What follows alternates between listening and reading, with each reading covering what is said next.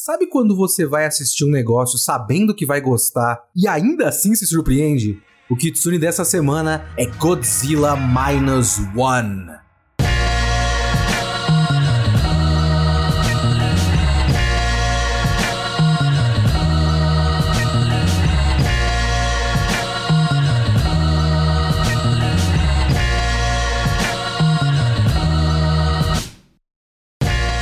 Sou o Leonardo Kitsune e o Kitsune da Semana é o meu podcast semanal para eu falar do que eu quiser, do jeito que eu quiser. E o tema pode ser qualquer coisa. Toda semana tem uma review diferente de uma obra diferente, de cinema, anime, mangá, literatura, quadrinhos. Eu vi, eu li, eu quero falar, então é aqui que eu vou falar. E eu só posso falar porque você me apoia no Catarse, catarse.me barra Kitsune underline da underline semana. Muito obrigado a todos que já são apoiadores. Só por vocês é que esse programa existe. E se você gosta do trabalho e ainda não é um apoiador e quer apoiar, consegue apoiar, então você vai clicar no link na descrição deste podcast em catarse.me barra kitsune underline da underline semana. Tem várias categorias, você pode fazer parte do nosso Discord, fazer parte das nossas discussões. A nossa comunidade é muito legal. Muito obrigado a todo mundo que faz parte da nossa comunidade.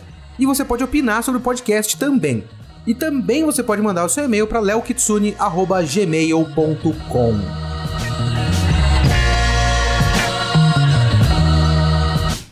Eu queria muito ver esse filme desde que ele saiu. Eu só via comentários positivos e pelas fontes, pelo tipo de comentário, eu meio que, sabe quando você se cerca das pessoas que você respeita, das opiniões que você respeita e você mais ou menos sabe o que, você vai esperar dependendo do que você vai assistir? Então, eu tava ligado que Godzilla Minus One seria o tipo de coisa que eu ia curtir.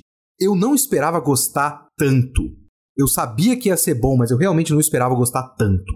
Mas tinha também uma outra parte desse processo que era o meu. Aí eu vou ter que fazer uma pequena confissão aqui, eu espero que vocês entendam o que eu quero dizer. O meu, digamos, receio com o cinema blockbuster de ação japonês eu tenho quase nenhum conhecimento. Eu vi muito pouca coisa. A minha opinião conta muito pouco nesse sentido. Eu fiz uma pequena maratoninha dos filmes Shin no ano passado. Eu já tinha assistido o Shin Godzilla, que eu gosto muito. Eu fui atrás do Shin Ultraman e do Shin Kamen Rider. Shin Ultraman é bem legal. Eu realmente não gostei do Shin Kamen Rider. Um dia eu posso fazer podcast sobre isso, eu não sei nem se eu quero fazer, sinceramente. Mas enfim, eu fiquei muito decepcionado com o Shin Kamen Rider. É uma pena, eu fiquei triste, porque eu queria gostar. Mas tem aquela questão, por exemplo, de efeitos especiais, né? O Shin Godzilla tem efeitos especiais esquisitos que servem para a história. O Shin Ultraman tem efeitos especiais esquisitos que eu consigo deixar passar. Para Shin Godzilla, desde o começo do filme, para mim já ficava claro que se tivesse efeito especial esquisito, realmente ia estragar um pouquinho a imersão da coisa. Não foi o caso, e eu vou chegar nesse ponto daqui a pouco.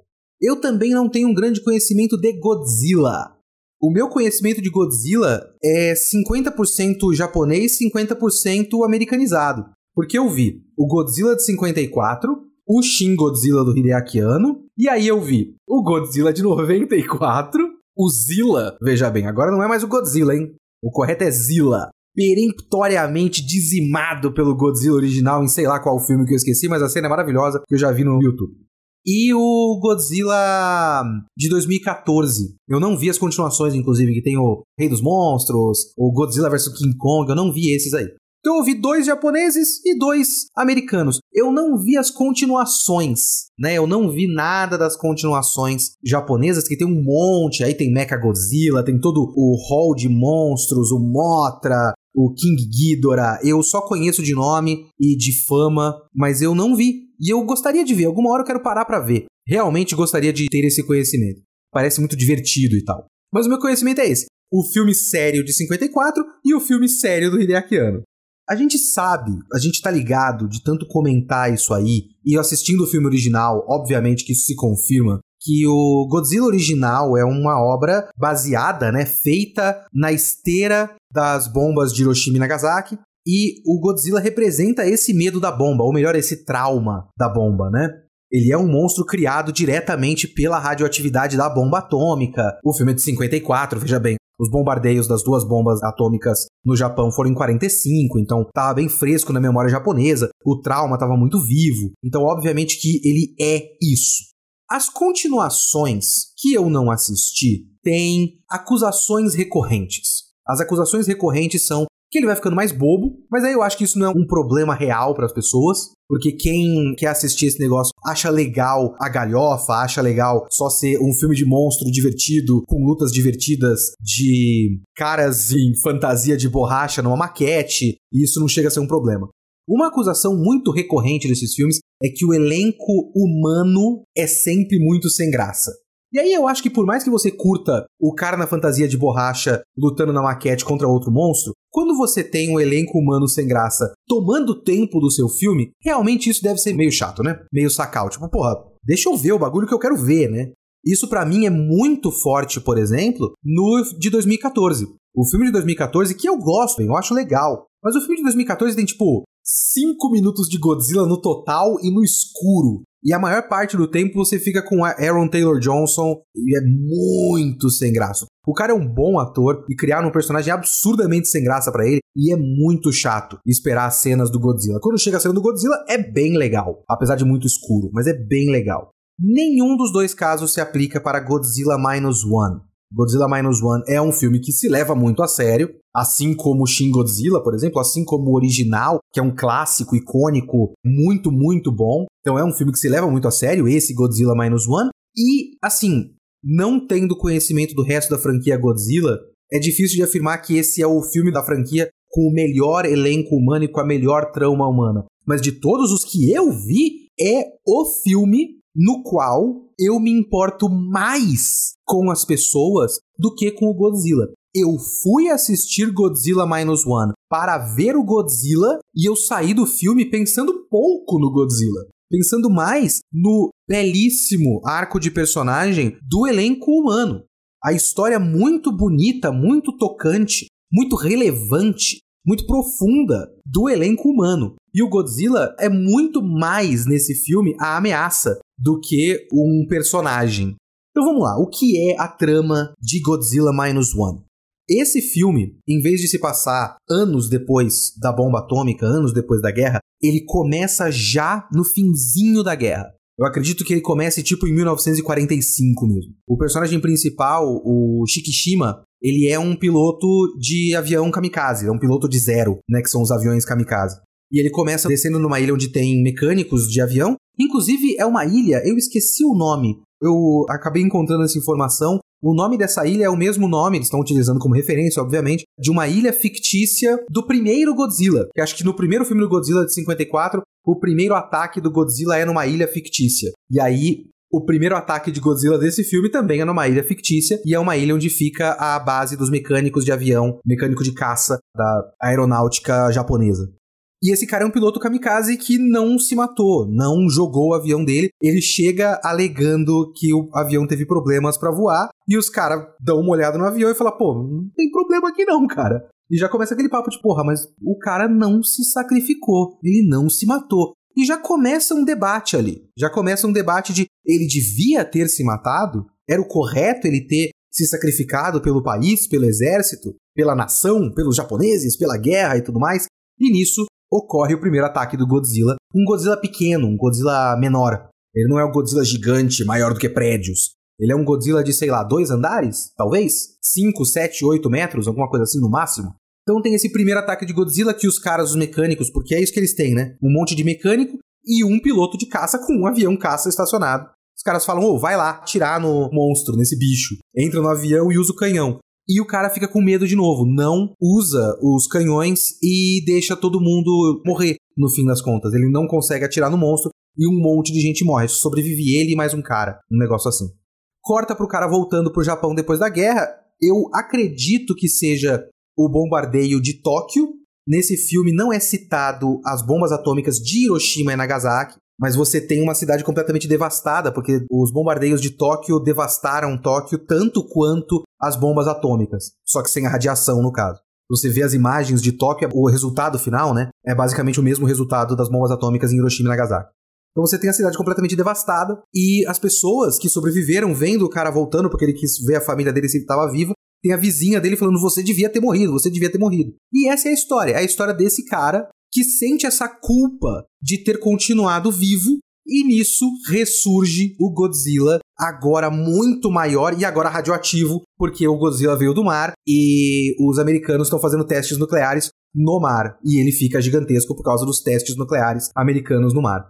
Logo de cara você tem esse elenco humano, que é um elenco muito rico.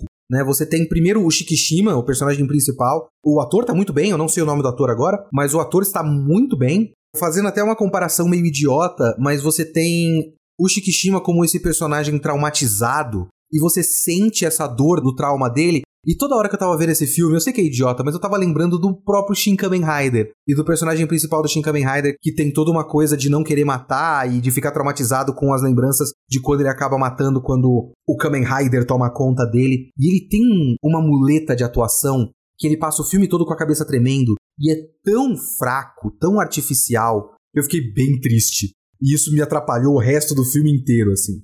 E você não sente verdade na atuação daquele cara você sente verdade na atuação do Shikishima. E você sente verdade muito por conta do ambiente inteiro. Você tem a vergonha dele como kamikaze que não se matou, a vergonha dele que os mecânicos jogam para cima dele, depois quando ele chega e tem aquela vizinha, e você tem todas essas relações humanas que vão se formando e são relações humanas bastante complexas, porque você tem essa vizinha que a primeira coisa que fala é seus pais morreram e você tinha que ter morrido também. Depois você tem aquela personagem da mulher que chega do nada com um bebê, o bebê não é dela, ela também achou o bebê, e acaba morando na casa do Shikishima, e você tem essa formação dessa família disfuncional que envolve aquela vizinha que tá morando na casa do lado, eles estão reconstruindo o país nesse momento, e você percebe uma aproximação gradual que ainda tem um pouco de julgamento e um pouco de dor e raiva, mas também tem um pouco de Tá, mas eu preciso ajudar esse cara porque agora ele tá cuidando de uma criança ele não sabe cuidar de criança. Essa menina não sabe cuidar de criança. E ela perdeu os filhos, então ela tem essa tristeza dentro dela. Então você, com muito pouco daquela personagem da vizinha, muito pouco de, de exposição ou de tempo de tela, você entende toda a lógica dela e todo o arco dela de começar a história com muita raiva do Shikishima e ir se aproximando até por costume e por necessidade e por pena e por simplesmente empatia humana. Essas pessoas precisam de mim eu vou ajudar essas pessoas porque elas precisam de mim. E você vê esse relacionamento do Shikishima com a menina que chegou, é Noriko. A Kiko é o bebê.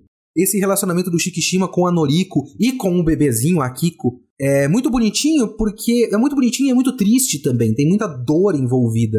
Porque é muito claro que eles estão gostando um do outro e é muito claro que o Shikishima não se deixa gostar dessas pessoas, não se deixa se abrir completamente porque ele não acredita que ele deveria estar vivo. Então é um relacionamento artificialmente distante, sendo que podia muito bem ser uma família feliz e funcional, mas a dor do trauma da guerra e da culpa que ele sente não deixa ele se abrir completamente e formar essa família. Então você vai vendo esse relacionamento se desenvolver e você vai ficando cada vez mais envolvido porque você quer que essas pessoas fiquem bem, porque claramente dá para essas pessoas ficarem bem, mas o trauma do cara não deixa. Então tem uma beleza e uma tristeza nessa relação que vai se desenvolvendo de forma muito orgânica.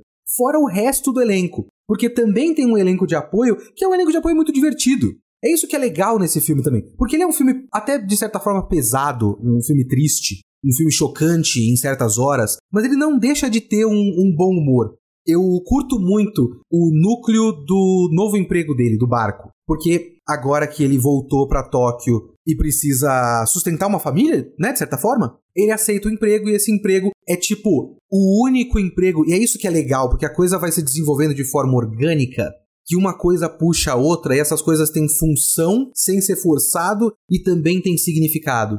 Porque o único emprego que ele consegue nesse contexto é um emprego de atirador, assim como ele era atirador nos aviões, né? Um atirador de caça, mas atirador num barco, porque tem um monte de mina marinha jogada tanto pelo exército japonês quanto pelo exército americano que precisa ser eliminada, precisa ser explodida. Então eles vão num barquinho, inclusive um barquinho mequetrefe de madeira, porque as minas são magnéticas, então não é bom ter um barco de metal, por isso um barco de madeira. Então ele tem esse trabalho que é um trabalho que ainda é um resquício da guerra.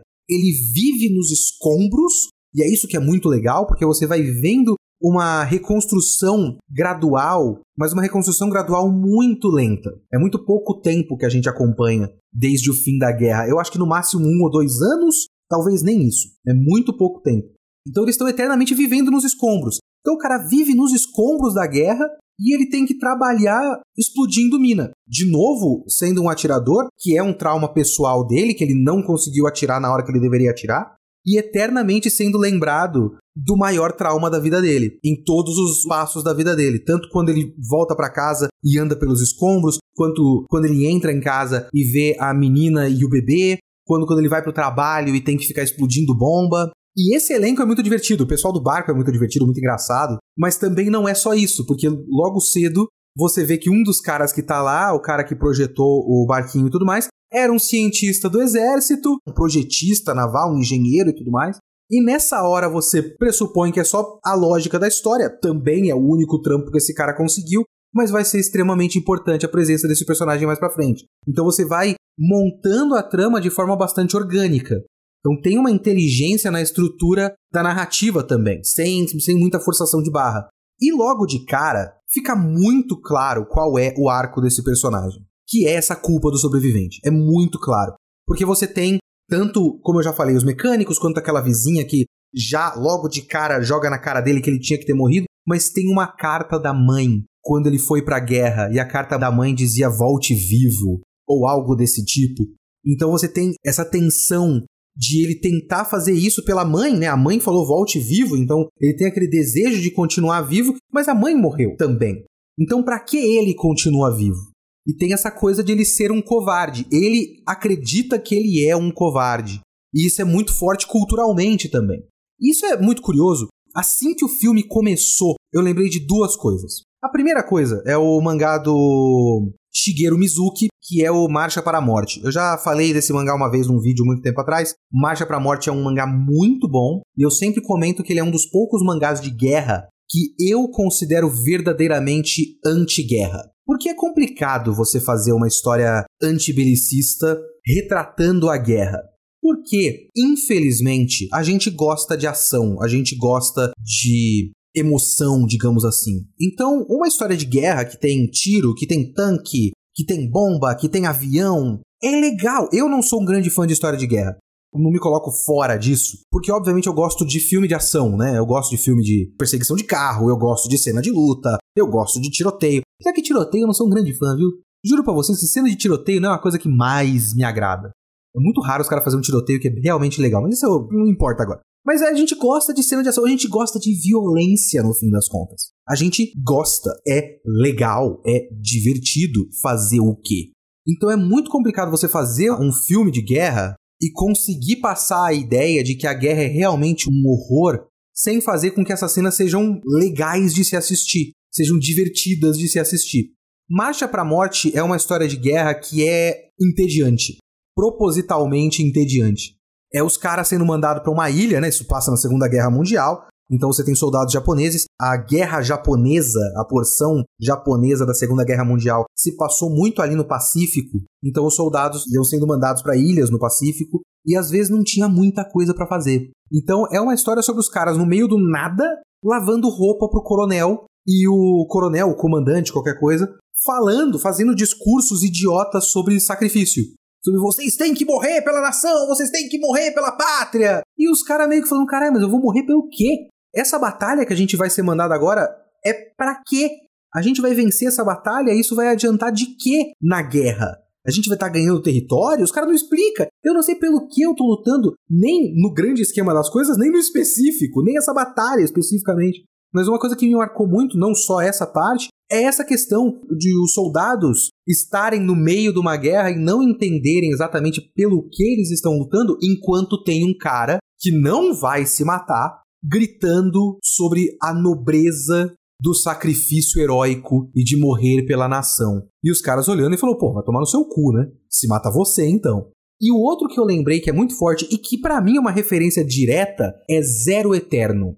O mangá de Naoki Hyakuta e Soichi Sumoto saiu pela JBC. Eu estava lá trabalhando na JBC na época que saiu Zero Eterno. E é um mangá que ninguém ligou. Veja bem, ninguém liga para esse mangá. Mas é um mangá muito bom, ele tem cinco volumes, eu recomendo demais. Um mangá muito emocionante, muito bonito. E a história do Zero Eterno é a história de um cara, nos tempos atuais, que descobre que o avô dele não é o avô de sangue, o avô dele de sangue é outra pessoa. E ele descobre que esse avô de sangue dele era um cara que era considerado covarde na Segunda Guerra Mundial. Ele era um piloto kamikaze que voltava vivo de todas as missões dele. E era considerado um covarde. E ele não consegue entender por que, que no fim das contas, ele se candidatou para ser um piloto kamikaze. E eu acho que ele, de fato, participou do ataque de Pearl Harbor e morreu. Fez um ataque suicida kamikaze em Pearl Harbor. E ele começa a ficar intrigado, tipo, por que que o cara que era o covarde, que não queria morrer, que falava o tempo todo que tinha que continuar vivo, fez parte de um ataque kamikaze e se matou? Não faz muito sentido. E ele começa a tentar achar pessoas que fizeram parte do exército na época dele para tentar entender quem era esse avô dele e por que, que ele era um covarde para as pessoas. E é uma história que debate muito essa questão de ser ou não covarde e do sacrifício heróico no exército japonês, dessa questão muito forte da valorização do sacrifício heróico no exército japonês, pelo menos na Segunda Guerra Mundial. Qual não foi a minha surpresa quando eu fui dar uma olhada nos outros trabalhos do Takashi Yamazaki, o diretor do Godzilla Minus One, e eu vi que ele foi o diretor do live action de Zero Eterno. Zero Eterno, se eu não me engano, na verdade é originalmente um livro, e aí tem a versão mangá que saiu pela JBC, e aí tem a adaptação para o cinema. O filme do Zero Eterno foi um sucesso bizarro no Japão, ganhou vários prêmios. Eu acho que foi tipo a maior bilheteria do ano que saiu, que acho que foi 2013, se eu não me engano. Então esse já é um, um diretor veterano. E qual não foi a minha surpresa quando eu vi que eu já vi coisas desse cara? Eu vi duas coisas antes de Godzilla Minus One. Eu não vi o Zero Eterno, né? Mas eu vi Parasite, ele fez o live action do Parasite, que eu sinceramente não gosto. Ele é eficiente, ele é ok, mas não tem muita graça. E ele fez Lupin III, o primeiro, que inclusive eu tenho uma pontinha na dublagem, que é animação em computação gráfica, né? Esse cara também fez aqueles filmes do Doraemon, que todo mundo gosta, mas eu não sei se chegou no Brasil. Fez um sucesso enorme lá no Japão, mas eu acho que não chegou no Brasil. Eu acho que ele fez um negócio do Dragon Quest. Eu tô maluco? É, o Dragon Quest Your Story. Ele fez os dois Doraemon Stand By Me o Dragon Quest Your Story, nenhum desses eu vi, e ele fez o Lupin III, o primeiro, Lupin the Third, the First, que é muito legal. Então deixa eu falar um pouquinho da direção de Godzilla Minus One e do trabalho do Takashi Yamazaki. Porque está rolando um papo muito forte toda vez que eu vou pesquisar review, por exemplo, de Godzilla Minus One, que não é uma review de algum IndieWire, de algum site de crítica de cinema mesmo, eu vou procurar tipo no YouTube boa parte dos vídeos sobre Godzilla Minus One é como Godzilla Minus One é um tapa na cara de Hollywood. E assim, sim, mas vamos com calma. Porque, por um lado, de fato, é muito bizarro e muito surpreendente você pegar o fato de que o Minus One é um filme de 15 milhões de dólares de orçamento. E você comparar com os cerca de 200 milhões de dólares do Flash, por exemplo, que é horrível. Dos filmes recentes da Marvel. Não tô ligado agora qual é o orçamento do Quantum Mania, do Homem-Formiga. Mas com certeza não é 15 milhões, deve ser tipo 150 milhões, alguma coisa do tipo. Os filmes, ultimamente, os grandes blockbusters de muito efeito especial são filmes feios. Tem muito filme muito feio. O Godzilla Minus One é um filme muito mais bonito do que boa parte do que eu assisti desses filmões blockbuster hollywoodianos dos últimos anos. Tirando, sei lá, o Guardiões da Galáxia, que é realmente um filme muito bonito. Inclusive de efeitos especiais muito bem utilizados. Mas é só você pegar o histórico e o processo de produção. É que assim, efeitos especiais japoneses realmente são um problema. A gente está ligado que tem todo um histórico de tokusatsu e é muito foda que Godzilla Minus One esteja sendo indicado para Oscar de melhores efeitos especiais. Eu torço pra caralho que ganhe, é o meu favorito nessa categoria. Mas aí as pessoas pegam e falam: ah, olha só que legal a tradição do Tokusatsu sendo. E vamos com calma, porque o Minus One tem efeitos especiais muito melhores do que a média do Tokusatsu e muito melhores do que boa parte das coisas que eu vejo de efeitos especiais para cinema japoneses. Para cinema. O Ultraman, o Shin Ultraman, os monstros e o Ultraman são bastante artificiais. E assim, tinha que ser a mesma coisa, né? Tinha que ser o mesmo nível de qualidade do Minus One, eu digo, porque não só são feitos na mesma época, como a ideia é muito próxima. São criaturas gigantes, né? Você tem que fazer o senso de escala e tudo mais, e não deixar artificial.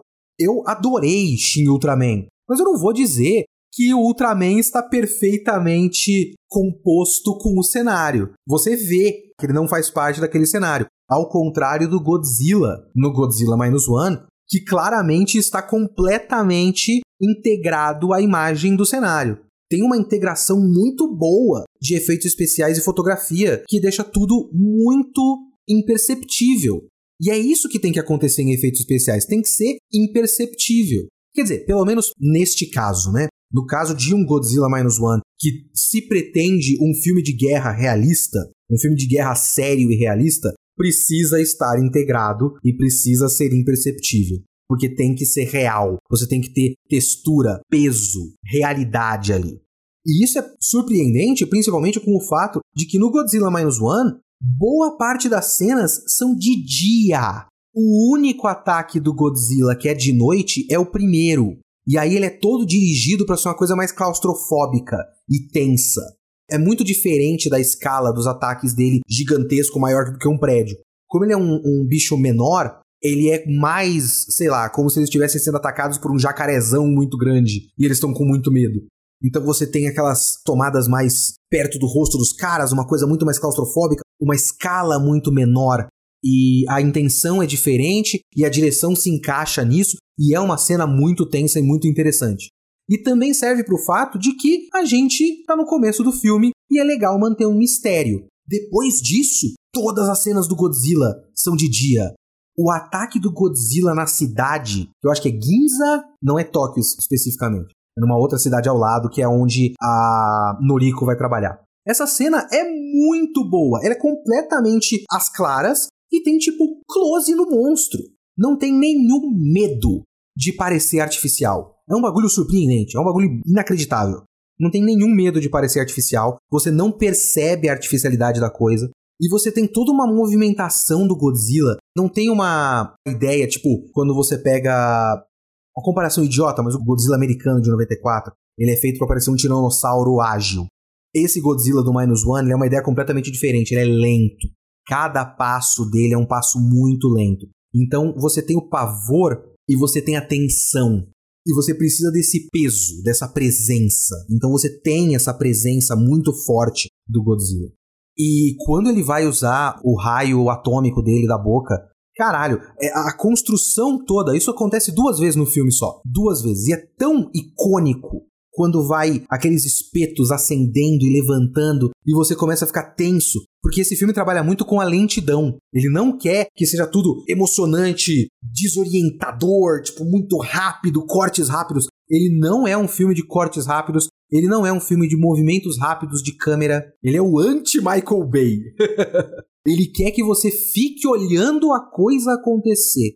Isso aliado à trilha sonora, a trilha sonora maravilhosa, é um novo arranjo do tema clássico do Godzilla que puta que pariu. Que assim, o Shin Godzilla tem uma trilha sonora do Shiro Sagisu, que é o compositor do Evangelion. O Hideaki Anno chamou o cara de novo e reutilizou vários temas do Evangelion. E assim, eu sou fanboy, eu acho o máximo. Eu acho foda. Procurem Shiro Sagisu no Spotify e vão no álbum do Godzilla e ouçam. É só muito foda. Eu não sei qual é a faixa, mas tem uma faixa que é especificamente uma releitura do Decisive Battle, que é uma faixa do Evangelion, que é quando eles estão fazendo operação de guerra. Tum, tum, tum, tum,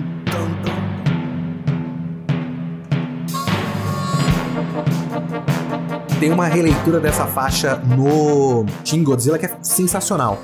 Mas a releitura do tema original de 54 do Godzilla em Godzilla Minus One, puta que pariu! Puta que pariu!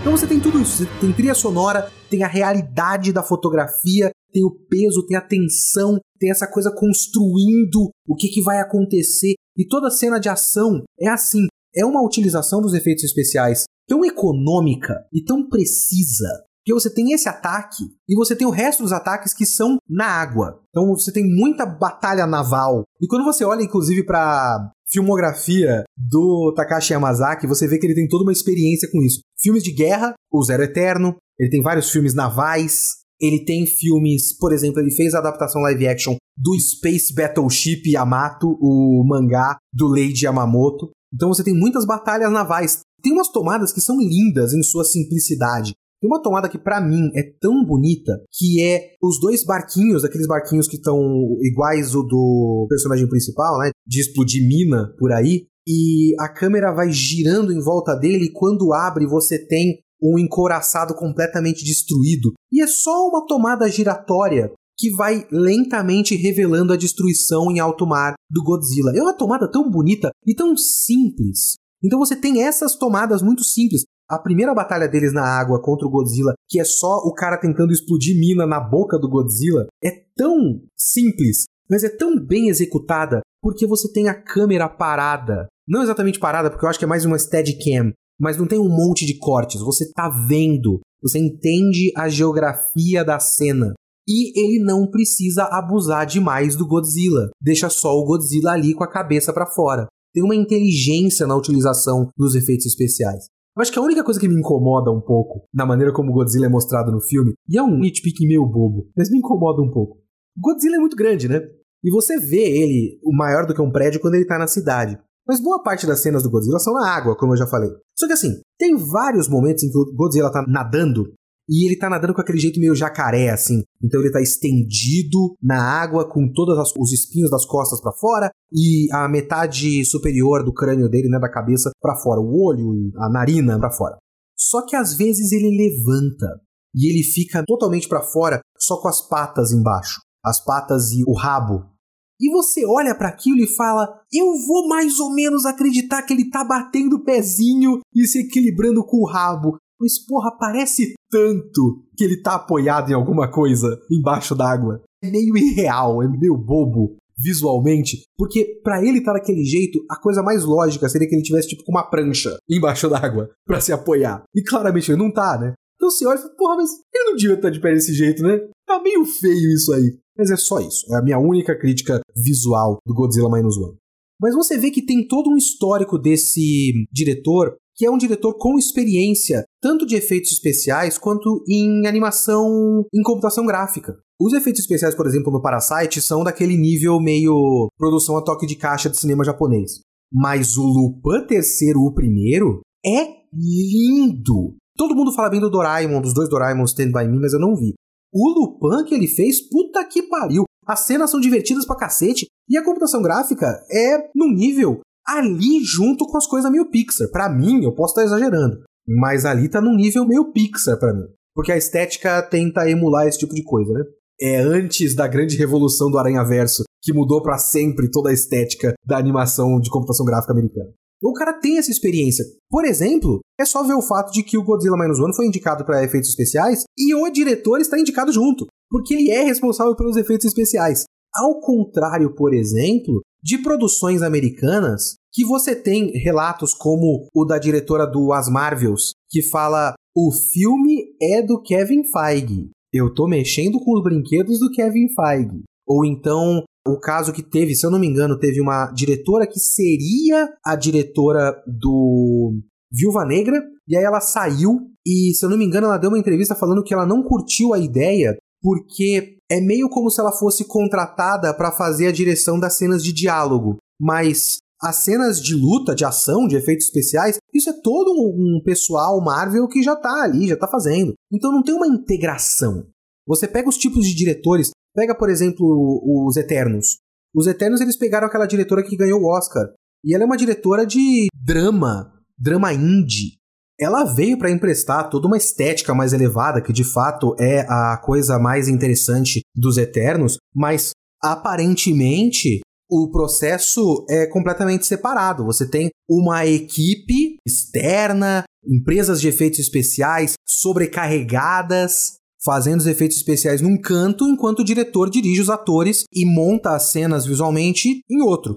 Eu lembro, por exemplo, de ver uma crítica muito interessante para mim que foi uma crítica do próprio Quantum Mania, que era um crítico citando o fato de que claramente, aliás, nem foi uma crítica, eu acho que foi um relato anônimo de um cara de uma empresa de efeitos especiais que trabalhou no Quantum Mania, falando que um grande problema da produção é que o diretor do Quantum Mania não filmava as cenas considerando a iluminação para os efeitos especiais e também não filmava pensando na escala das coisas. Então é um filme todo feito, por exemplo, para você ver um personagem gigante, ele tá no universo micro ali, né? Dentro do universo quântico, o cara A4, então eles são minúsculos, mas dentro daquele contexto ele é um gigante. Quando o Homem-Formiga fica gigante, começa a atacar o reino lá, o castelo do inimigo, etc.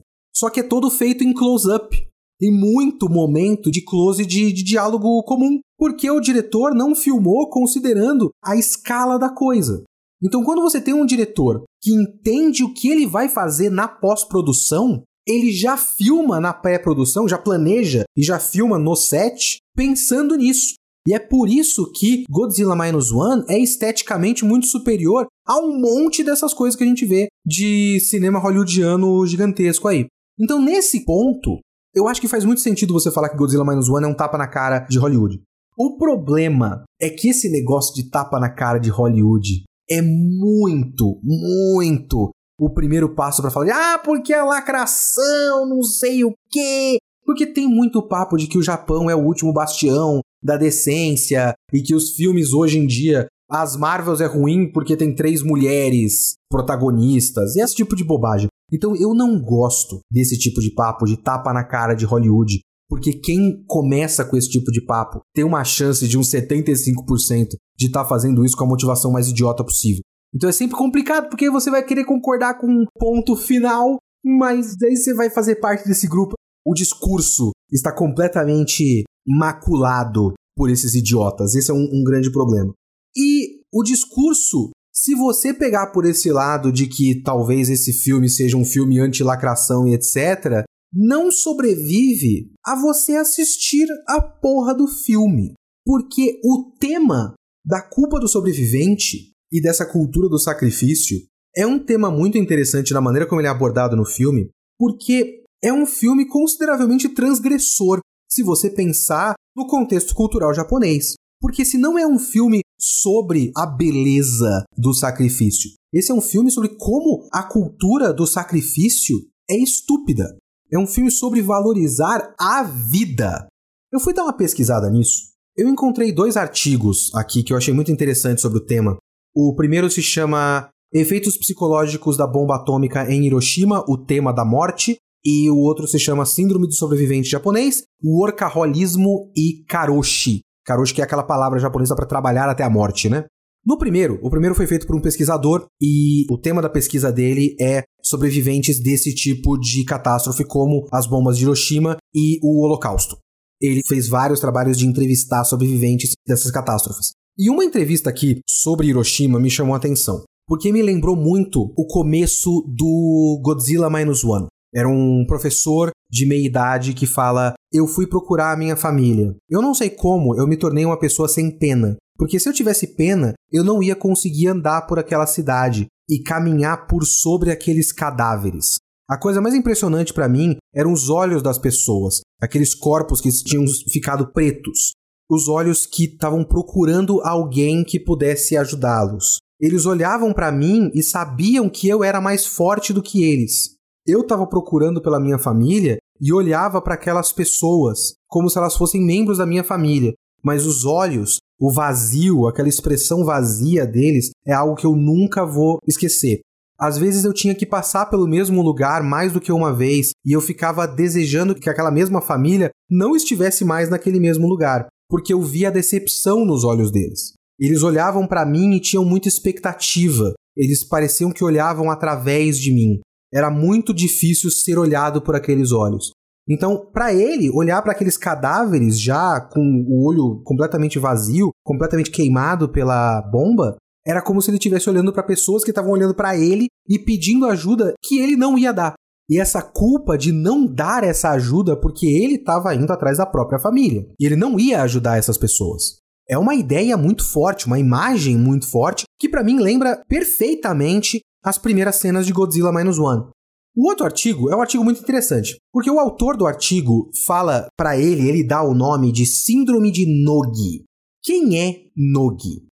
É uma figura histórica japonesa, acho que é Maresuke Nogi, que é um cara da Revolução Meiji. Mas veja bem, na minha cabeça a Revolução Meiji era um negócio muito antigo, porque minha cabeça Revolução Meiji é Samurai X, né? Mas assim, Revolução Meiji é tipo 1880, 1890, um negócio assim é bem próximo de 1900 e pouco, né? Esse cara, o Nogi, ele sobreviveu até muito próximo da Primeira Guerra Mundial, mas ele estava lá na Revolução Meiji. E ele é um cara que estava do lado dos revolucionários, do lado imperialista, né? Contra o shogunato.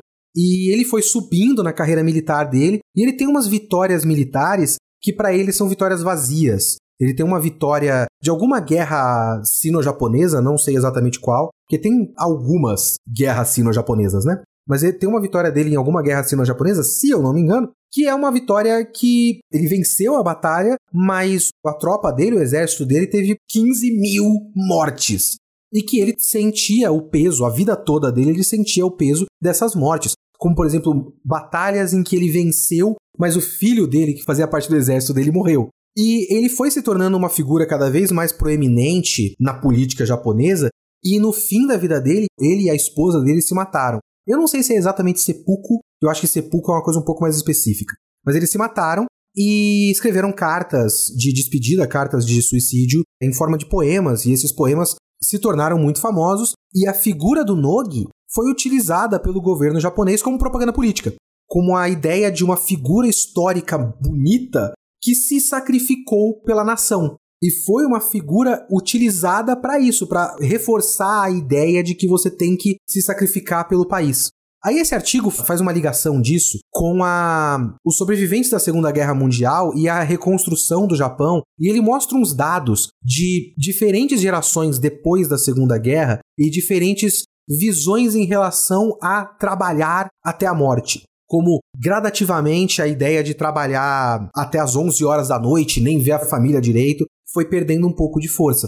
Mas as gerações que viveram a reconstrução do Japão depois da Segunda Guerra Mundial tiveram essa ideia do autossacrifício pelo país muito forte. O artigo abre com o relato de uma mulher que fala do pai dela, que era um sobrevivente da Segunda Guerra Mundial e que trabalhou até morrer. E que não gostava de falar da guerra mas ela via esse trabalho dele, a, a, maneira como ele trabalhava quase suicidamente, né? E que no fim das contas foi o que aconteceu, ela via como uma maneira de ele escapar. Era um escapismo. Era a maneira dele de morrer na guerra. Ele não morreu na guerra, mas trabalhando até a morte ele podia morrer na guerra. Então essa ideia do sacrifício é uma ideia muito forte. E eu considero o Godzilla Minus One um filme razoavelmente transgressor porque ele é contra essa ideia. Ele é um filme sobre viver. O arco do personagem principal é um arco de alguém que tem que aprender que ele merece viver. Que toda essa ideia cultural japonesa de se sacrificar é uma bobagem. Isso num contexto pessoal, mas também num contexto político. Porque você tem vários personagens falando que não tem que ter essa ideia de se sacrificar e não tem que ter essa ideia de acreditar no governo. Porque, por exemplo, o governo não vai dar. Olha que coisa interessante. Até remete ao Shin Godzilla, porque o Shin Godzilla era um filme na esteira do desastre de Fukushima. E era um filme muito sobre burocracia e o quanto a burocracia de Estado atrasou os reforços, né, o, resgate no desastre de Fukushima. Então você tem o ataque do Godzilla no Shin Godzilla e os caras só discutindo o que fazer, o que não fazer e tudo mais. Enquanto isso, o monstro tá lá, o bichão tá destruindo coisas. Então já tem uma certa transgressividade em Shin Godzilla. E o Godzilla Minus One, você tem o Godzilla atacando o Japão logo depois da Segunda Guerra Mundial, que inclusive é, é o título, né? A tagline, né, o slogan do filme é Japão pós-guerra do zero ao menos. Então, de certa forma, o Godzilla é a bomba. Para mim, na minha visão, em vez de ele ser o trauma da bomba, ele é a bomba. Porque você tem um Japão que estava se reconstruindo e aí veio a bomba atômica. Nesse caso, você tem o Japão que estava no zero dos bombardeios em Tóquio, por exemplo, e aí vem o Godzilla e joga o Japão pro menos um. É por isso que é o Godzilla menos um. Ele atrasa ainda mais a reconstrução do Japão. E nesse momento de menos um, o governo japonês, na trama do Godzilla Minus One, não faz nada. Porque politicamente seria complicado reverter recursos para isso, enquanto eles têm que apoiar os Estados Unidos na Guerra Fria, porque os soviéticos estão ali do outro lado, na porta do Japão. E os personagens estão o tempo todo falando: não, foda-se essa porra, pelo amor de Deus. Os caras não estão fazendo nada por causa dos soviéticos. A gente precisa salvar as pessoas. A gente precisa viver. Tem vários diálogos dos personagens falando: e quantas pessoas vão ter que morrer para isso? E eles falam: não, a gente tem que manter as mortes no zero. Não é um plano de a gente se jogar para todo mundo morrer e a gente vencer. Porque se todo mundo morrer, não tem vitória. E o arco do personagem é um arco de aprender a viver. É um arco de ir contra toda essa cultura do autossacrifício pela nação. Porque tem o esforço coletivo. Existe muito forte a ideia do esforço coletivo. O plano deles é um esforço coletivo que só funciona. E o plano é muito legal. Essa é uma das partes mais legais do filme, porque o plano é muito divertido. Né? Um plano muito com poucos recursos. Não é, ah, vai pegar um monte de tanque, de caça e não sei o que. Não. A gente vai tentar fazer o Godzilla cair nas profundezas para ele morrer com a pressão da água. É muito legal. E você fica olhando e fala, cara, não sei se vai dar certo essa porra. E meio que não dá. Então tem toda uma lógica interna, é muito legal. Então tem esse valor classicamente japonês do esforço coletivo. Só que o asterisco importantíssimo em Godzilla Minus One é que é um esforço coletivo que não está aí para anular o indivíduo. O indivíduo importa. Não é para ninguém morrer. Não é para ninguém se matar para isso dar certo. Acaba sendo um final muito piegas. Só que a gente tá tão acostumado, aí tá outro lado daquele tapa na cara de Hollywood. A gente tá tão acostumado com sarcasmo, com filmes que estão distantes deles mesmos, que olham para si mesmos de fora. E Godzilla Minus One é tão sincero que você torce pro final mais óbvio possível. Não só porque você torce pros personagens, quanto pelo fato de que se o filme quiser subverter expectativas no final, ele não vai fazer sentido. A atitude final do Shikishima é a única atitude que faz sentido tematicamente para esse filme. E é bonito, é tocante, é um filme divertidíssimo. É um filme divertido, bonito, impressionante visualmente, efeitos sonoros impressionantes, trilha sonora maravilhosa. E é um filme bonito, é um filme emocionante, é um filme que faz chorar. Eu chorei no final desse filme. Eu recomendo demais. Infelizmente, eu vi esse filme muito atrasado e vai ser muito difícil achar sessões no cinema, porque o legal é ver esse filme no cinema. Vamos torcer para ele chegar aí em algum streaming. O Shin Godzilla e o Shin Kamen Rider estão no Prime. Talvez o Godzilla Minus One chegue no Prime também, né? A Sato distribuindo, talvez a Sato distribua no Prime. Vamos torcer para chegar no Prime, né? Ou alguma coisa desse tipo. Mas o legal é você ver no cinema e teve poucas sessões, infelizmente. Enfim, tô torcendo demais pro Oscar, tomara que ganhe, que vai ser merecido demais o filme de 15 milhões de dólares ter efeitos especiais mais legais do que superproduções de 200 milhões. Então vamos torcer e assistam, seja onde for, seja como for, assistam Godzilla Minus One.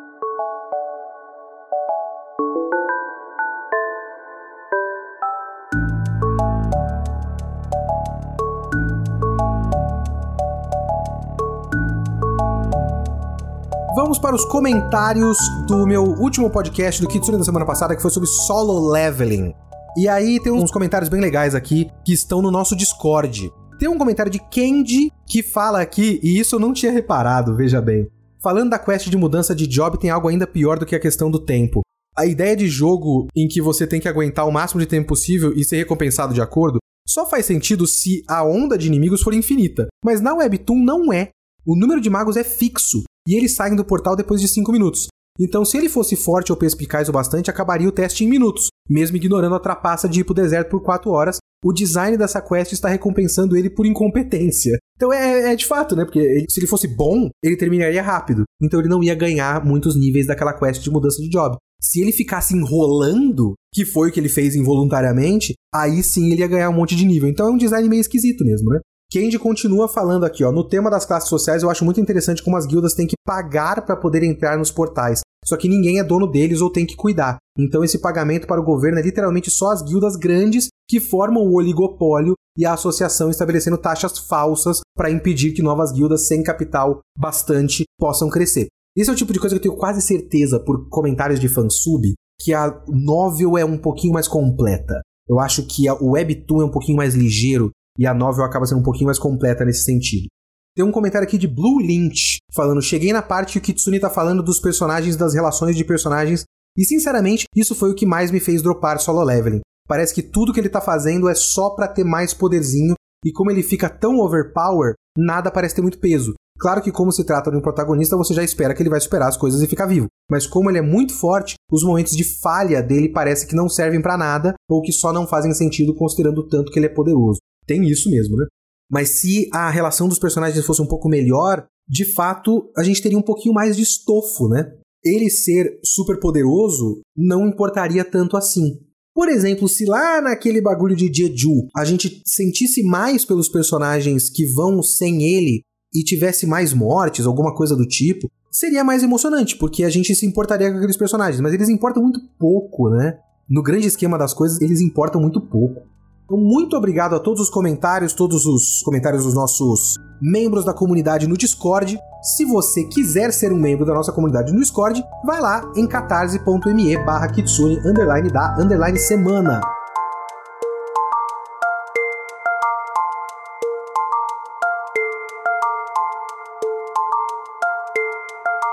Eu agradeço todo mundo que faz parte da nossa comunidade e principalmente o nosso top tier. Jornada do Whisky, Caio Encarnação, Maria Luísa, Hakai, Rubens Suzuki, Rafael HQ, Antônio Galete, Diego Castro, Raul Barros de Luna, Eromax, Felipe Lima Marques, Vinícius de Oliveira Juliane, Thiago Marcelo Risso, Lucas Lima, Leandro Lugarese, Cian Paiva, Luiz Guzzi, Corvo Monocromático, Marco Antônio Velani, Kiev Gabriel e Luan Barreto.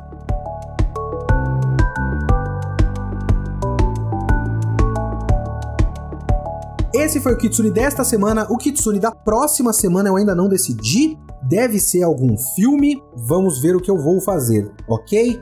Eu ia fazer um mangá, mas eu não sei se eu vou ter tempo de ler o que eu preciso ler para fazer esse podcast, vai ficar para outra. Então, vamos pegar algum filme legal aí. Aceito sugestões, manda lá no meu Twitter, arroba ok? Até semana que vem, falou!